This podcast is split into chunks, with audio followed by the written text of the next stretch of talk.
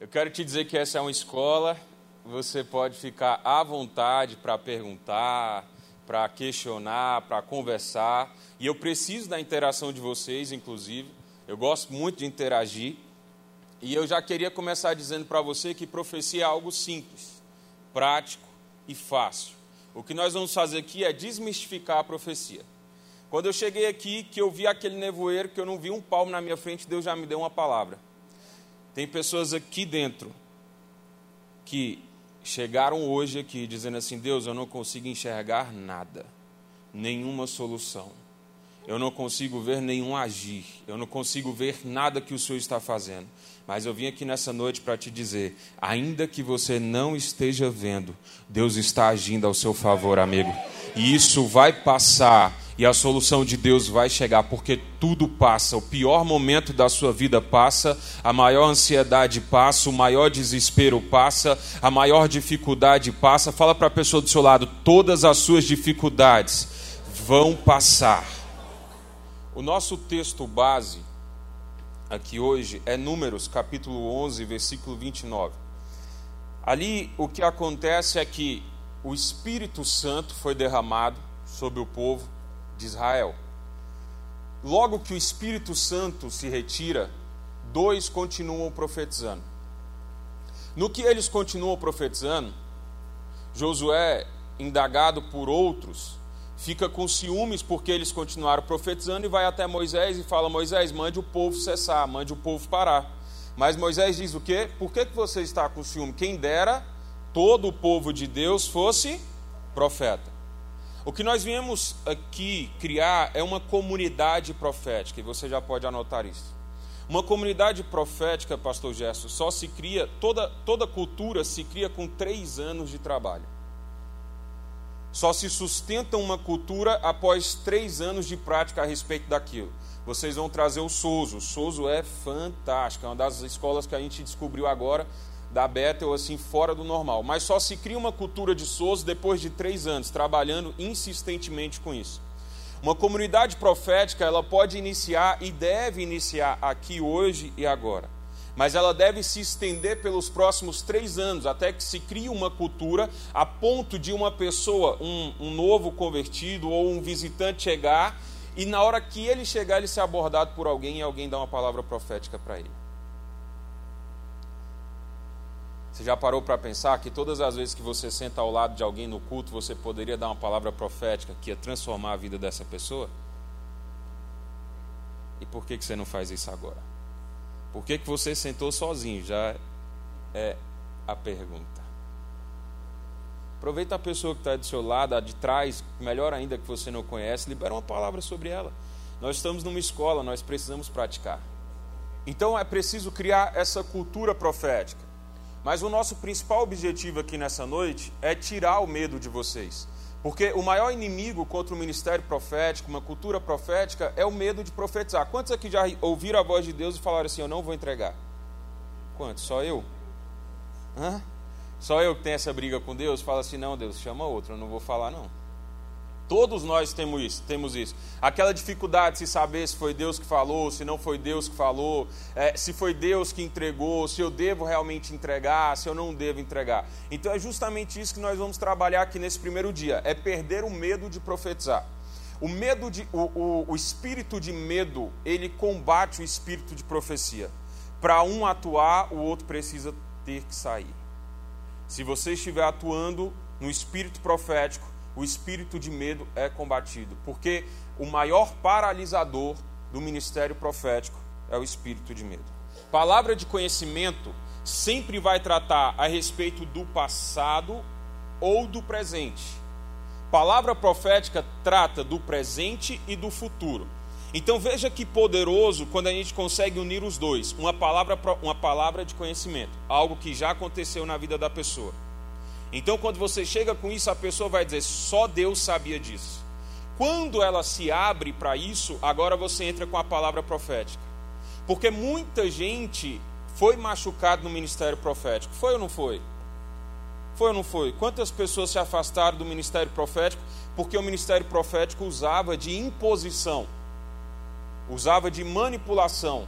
E essa não é uma cultura profética sadia. Eu não vim aqui como um profeta para profetizar e ir embora. A gente não está em busca mais disso. A gente colocava faixas, lembra? O profeta, fulano de tal, vai estar tá na igreja, revela CPF. E aí alguns irmãos que tinham nome sujo de SPC Serasa já nem ia, porque ele falava assim, vou passar uma vergonha. Mas isso era, era, um, era, uma, era um ministério profético que ainda estava em amadurecimento. Graças a Deus por ele, machucou muita gente, mas nós estamos em amadurecimento, evoluindo, ok? Eu acredito que esse ano é um ano muito profético, é um ano de amadurecimento profético, porque nós temos duas datas que colidem. 5.780 no calendário judaico. É o ano Boca, é o ano peixe. E no calendário, no nosso calendário, é 2020, é um ano da visão perfeita. Então nós temos no calendário judaico o ano da boca, o ano de profetizar, o ano de falar. Abre a tua boca, eu colocarei a palavra. E no calendário brasileiro nós temos o 2020, que é o ano da visão perfeita. Então o que é esse ano? Esse ano é um ano de um dos maiores moveres do ministério profético, onde a boca, a palavra profetizada, precisa servir a visão, e a visão precisa servir a palavra profetizada. E aqui eu quero te dar um gancho. Se você quer ministrar nessa casa, você precisa ministrar debaixo da visão do pastor.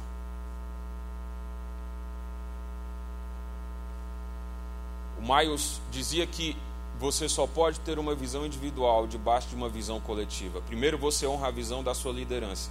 Então, então Deus te dá uma visão para você honrar. Então nós estamos no maior momento profético da história. Eu estava é, antes de entrar o ano orando e Deus me disse algo. Ele disse que a, a cada tempo ele derrama algo, uma porção a mais sobre a terra. É como se algo tivesse ficado retido durante um tempo, e durante um tempo só, Deus derrama tudo aquilo que há anos ficou retido. Ele diz: tem uma porção profética retida sobre o Brasil, desde o ano de 2000 até agora, 20 anos retido, em que eu vou derramar em um ano aquilo que eu não derramei em 20 anos atrás. E deixa eu te dizer algo: quando uma visão profética vem, a nação prospera, pastor. Porque visão profética que não traz prosperidade não é visão. Alguém disse que a provisão sempre vai seguir a visão. Nós não precisamos de um ministério profético que simplesmente profetize, mas um ministério que entregue uma visão para as pessoas. O bispo disse esses dias: entregue uma visão maior para um líder de gangue, e ele vai deixar de ser um líder de gangue. Quando você aumenta a visão das pessoas pelo ministério profético, então você dá a elas uma nova oportunidade de viver uma vida que elas não tinham vivido até então. O que nós precisamos entregar aqui para vocês é uma visão. É uma grandeza de visão que vai fazer você sair de onde você está e se tornar aquilo que Deus te chamou para ser. Porque o ministério profético nada mais é do que alguém que tira as pessoas daqui e leva as pessoas para cá. Ministério profético é alguém que tira as pessoas da margem e leva as pessoas para o centro do coração e da vontade de Deus. Toda palavra profética que te afasta de Deus é uma profetada. Pode anotar. Toda palavra profética que te afasta de Deus é uma profetada. Aqui eu tenho alguma, alguns pontos é, a respeito do medo o medo ele paralisa aquilo que nós conversamos no início. É, eu gosto de uma frase aqui que diz assim, é do John Wimber, fé se soletra R-I-S-C-O, risco. O ministério profético que essa igreja procura está do outro lado da linha do medo. É preciso se arriscar. E sabe por que, que eu falo isso? Porque nós olhamos para um, um maratonista, Usain Bolt, o maior corredor de todos os tempos. Numa competição ele corre quantos segundos? Quantos? Seis segundos? Nove? Nove segundos ele corre. Ele passa quantos anos treinando? Hã? A vida toda? No mínimo quatro anos antes ele já treinou para correr nove segundos. Aí a gente vem para o ministério profético e acha que o ministério profético nasce da noite para o dia é preciso treinar, é preciso exercitar. É por isso que eu falo que aqui nós podemos errar, Aqui nós vamos errar. E você precisa entender algo: um falso profeta não é alguém que erra uma profecia, é alguém que profetiza com a motivação errada. Anota essa daí, que essa dói. Um falso profeta não é alguém que profetiza algo errado, é alguém que profetiza com a motivação errada. Explica isso, pastor. Se eu profetizei para manipular, bruxo. Ponto final. Se eu profetizei para ganhar dinheiro, bruxo. Ponto final. Se eu profetizei para machucar, bruxo. Ponto final. O bispo diz que entre o ministério profético e a linha para se tornar um bruxo é uma linha bem fina. É só mudar a motivação do coração. O ministério profético precisa ser usado para servir as pessoas. Quanto mais profético você se torna, mais servir as pessoas vai ser o seu legado. Então diga para a pessoa do seu lado, não é porque você errou uma profecia que você é um falso profeta. Mas se você errar a motivação, aí você se torna um falso profeta. Então vamos lá. Pegue o seu celular, escolha um versículo ou uma palavra, escolha um contato na sua agenda que você não fale há muito tempo e mande uma mensagem para ele. Isso é uma escola. E se não fizer aí, vai fazer aqui na frente. Agora. Só já tô. Talvez Deus te lembrou essa semana de alguém, Deus falou no seu coração, Deus é, lembrou um nome, uma situação, não sei. Talvez essa pessoa está simplesmente precisando ouvir agora, nesse exato momento, que Deus se lembrou dela, que Deus está cuidando dela. E você vai ver que até o final dessa aula, quando eu chamar, muitas pessoas vão ter tido respostas. Profecia é tudo isso e mais um pouco. O que é profecia? Profecia é materializar o futuro, é provocar o futuro, é fazer com que o futuro aconteça. É, a palavra profecia, o que está escrito ali no primeiro tópico, significa pronunciar de forma inspirada. O segundo significa a profecia é a habilidade de conhecer o que está no coração de Deus em relação ao futuro ou de uma pessoa ou de uma nação e liberar isso. Ou seja, é conhecer o coração de Deus e liberar isso. E aqui eu quero te dar as duas maiores chaves a respeito de profecia. Primeiro, toda profecia tem que ser baseada no amor. Ainda que exorte, ainda que console e ainda que edifique. A base de toda palavra profética precisa ser o amor. Você nunca pode profetizar com raiva com rancor, é, com justiça própria e nem com fome.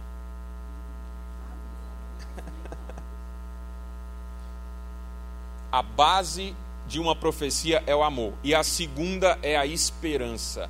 Uma pessoa nunca pode receber uma palavra profética e ficar mais desesperançada do que ela estava ainda que corrija, ainda que exorte, ainda que edifique, ainda que alinhe, ela precisa sair dali com a palavra de esperança. Ok? Então, profetizar é provocar o futuro, é materializar esse futuro. A profecia, ela faz um caminho entre o seu hoje e o seu futuro. Porque o amanhã vai acontecer em detrimento do que você faça. O dia vai nascer, o sol vai nascer, o nevoeiro vai vir aqui. Mas agora o futuro é diferente do amanhã. O futuro precisa ser provocado. Tem um texto em Jó que diz: os que provocam. Oi? Os que provocam ao Senhor estão seguros, e Deus lhes dará tudo em suas mãos. Então nós precisamos o que? Provocar o futuro. Por meio do que? Das nossas palavras. A Bíblia diz que o poder da vida e da morte está onde? Na nossa língua, na nossa boca. E quem bem dela se utiliza comerá do seu fruto. Então você mata e você faz viver por aquilo que você fala. A minha pergunta para você nessa noite é: quantos sonhos você já matou na sua vida porque você espraguejou. E agora, de forma profética, eu quero que você pegue uma folha do seu caderno ou um bloco de notas e escreva duas coisas. A primeira, você vai escrever cinco palavras proféticas que Deus te deu e já aconteceram. Quem fez o desafio profético já fez isso, né? Ah, Deus me prometeu. Eu, eu, recebi uma palavra profética de que eu ia ter tal ministério. Eu recebi uma palavra profética de que eu ia a tal lugar. Eu recebi uma palavra profética a respeito de um sonho. E isso já se cumpriu. Primeiro você vai anotar o que se cumpriu. Cinco palavras apenas. Cinco palavras proféticas que já se cumpriram. Ah, um dia. Ah, pastor, isso pode ser palavras que Deus me deu no meu íntimo? Pode. Pode ser palavras que Deus te deu no seu íntimo. Pode ser palavras que Deus deu em algum momento que você estava orando, jejuando, é, lendo a Bíblia. Pode ser uma palavra bíblica que Deus me deu? Pode. Pode ser uma palavra bíblica e ela já se cumpriu. Pastor, pode ser palavras de anos atrás? Pode. Pode ser palavras de agora que se cumpriram agora? Também pode. Por que disso? O que diz Abacuque, capítulo 2, versículo 2? Alguém quer abrir a Bíblia e ler para a gente? Abacuque 2, 2. Escreve a visão, toda a clareza possível, em grandes tábuas, para que até o mensageiro que passe correndo a leia. O texto está dizendo que nós precisamos anotar as visões, as palavras proféticas que nós recebemos a ponto de que até que alguém passe correndo consiga ler. Por que, que nós devemos anotar as palavras proféticas? Primeiro, porque quando você anota e elas se cumprem, elas geram esperança em você. Deus se lembrou de mim, Deus trabalhou ao meu favor e Deus fez o que era impossível. Quando você lê as palavras proféticas que se cumpriram, você fala assim: Uau! Se não fosse Deus, não teria acontecido. Eu lembro de onde Deus me tirou e onde eu estou hoje. Eu lembro que Deus me chamou é, para o ministério quando eu tinha 14 anos de idade. Estava deitado no meu quarto. Quando eu escuto Deus me chamar e Ele me dá um versículo bíblico, eu vou até esse versículo. Sabe onde eu morava com 14 anos de idade? Num barraco de madeirite alugado porque minha mãe não tinha condições, fui criado sem pai, minha mãe não tinha condições, é, ela trabalhava de faxineira, lavava para os outros, cuidava de menino, e então o único dinheiro que ela tinha era que ela conseguiria pagar, era um barraco de madeirite alugado. Sabe o que é barraco de madeirite, né? Telha de amianto, chove, os baldes você tem que espalhar, era muita diversão. Mas quando Deus me chamou para o ministério, eu estava nesse lugar. E quando eu entrei no avião hoje para vir para cá, eu falei: Deus, eu jamais pensei que em tão pouco tempo isso, isso aconteceria. Então, quando você se lembra das palavras que aconteceram, isso te dá esperança para que, que você saiba que Deus cumpre as palavras proféticas. E segundo, que é o que você vai anotar agora, cinco palavras proféticas que não aconteceram ainda. Porque o que já aconteceu te dá esperança para acreditar que aquilo que ainda não aconteceu vai acontecer. Cinco palavras que ainda não se cumpriram. Cinco sonhos que Deus colocou no seu coração, projetos que vieram de Deus, que talvez alguém revelou, falou, profetizou. Talvez até coisas que morreram no seu coração. Talvez até sonhos que por algum motivo você deixou com que morresse e que Deus quer ressuscitar nessa noite. Talvez Deus te falou a respeito de uma profissão quando você era mais novo e você deixou esse sonho morrer, essa palavra profética morrer. Talvez você deixou para trás algumas coisas por achar que não eram palavras de Deus Talvez porque você não tinha condições financeiras. Talvez porque você não se achava intelectual, não teve condições de estudar. Eu sinto no meu coração a respeito de uma mulher aqui que tem um sonho de fazer psicologia. É a senhora?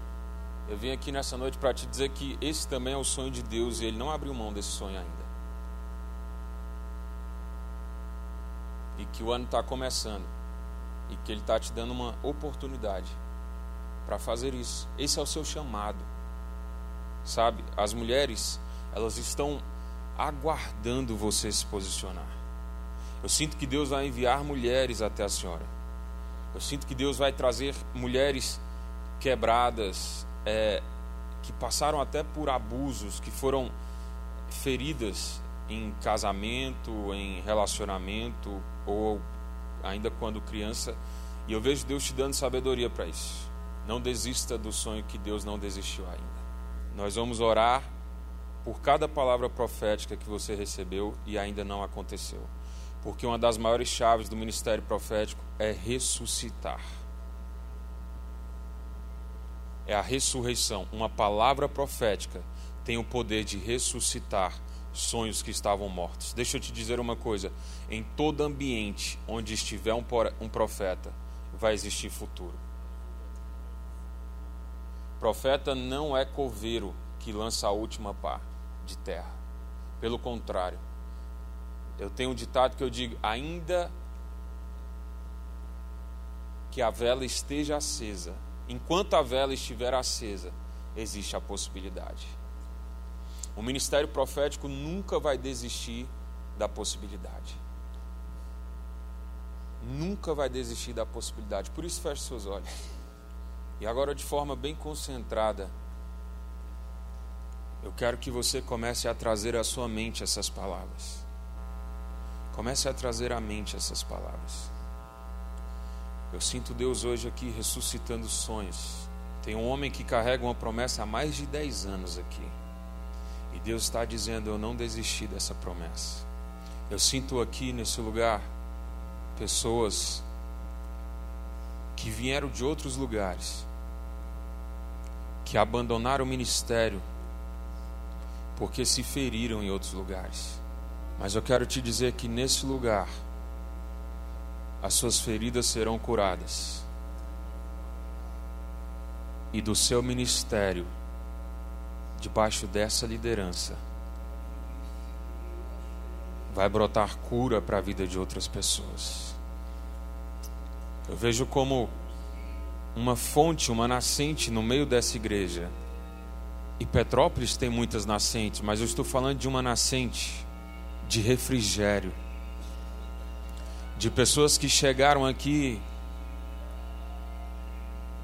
com o calcanhar machucado, rachado, porque passaram por terras áridas e secas. Mas Deus te trouxe para essa igreja, para debaixo dessa cobertura, para reacender o seu coração e fazer queimar novamente. Eu sinto pessoas aqui que essa semana pensaram em desistir do casamento. Esse homem não muda mais, essa mulher não muda mais. Mas, amigo, a família é o maior bem que você tem. E acredite, o seu melhor dia fora dela nem se compara com o seu pior dia dentro dela. Eu sinto uma unção de restauração aqui. É como se Deus estivesse curando alguns corações aqui nesse lugar. Eu vejo uma mulher com a mão no pescoço, apertado, entalado, engasgado. A dor da culpa.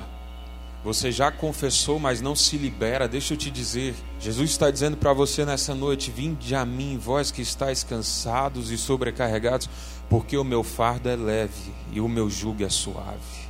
Deus está nesse lugar. Comece a falar para Ele dos seus sonhos que você deixou morrer, mas que não morreram no coração de Deus. Tem sonhos que você deixou morrer, mas não morreram no coração de Deus. Comece hoje a deixar o seu coração queimar por isso. Por acaso não queima o seu coração nesse momento? Deixa Deus hoje trazer vida aquilo que parecia que estava morto. A minha pergunta para você nessa noite é: o que morreu e não deveria ter morrido? Porque quando Jesus chega em um ambiente, as pessoas começam a dizer: para quem incomodar, a menina já morreu. Mas a palavra é de Jesus é: ela não morreu, apenas dorme. Tinham sonhos adormecidos na sua vida, projetos a respeito da sua família que não morreram, estavam apenas adormecidos. E a palavra hoje é Talita cume, menina, levanta e anda. A palavra para você hoje é levanta e anda. Seus sonhos levantem e andem. Seus projetos levantem e andem. Seus propósitos levantem e andem. Tudo aquilo que você sonhou e que morreu de forma precoce na sua vida, Deus está te dizendo nessa noite: levante e ande. Aquilo que não morreu no coração de Deus vai começar a queimar no seu coração agora. Aquilo que não morreu no coração de Deus vai começar a queimar na sua vida agora. Comece a orar sobre esses sonhos. Vamos lá, deixa Deus te ouvir. Comece a profetizar sobre esses sonhos. Deus está liberando um espírito profético aqui nesse lugar. Comece a declarar palavras. Comece a declarar palavras sobre os seus sonhos. Comece a profetizar dizendo que já tem o sim e o amém da parte de Deus. Comece a colocar esperança nos seus olhos. Comece a colocar esperança. Ei, Deus quer transformar isso daí em um grande ministério, em uma grande família, um grande projeto, uma grande empresa. Eu não sei o que Deus vai fazer através através de você, mas eu vim aqui nessa noite para te dizer: não morreu. Agora feche seus olhos, respira fundo no seu lugar, puxa essa atmosfera para dentro. Existe uma atmosfera profética aqui nesse ambiente. Respira fundo aí no seu lugar. E aos poucos, vai abrindo seus olhos. Onde você estava?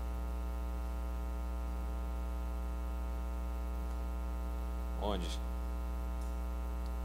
Você estava no passado ou no futuro?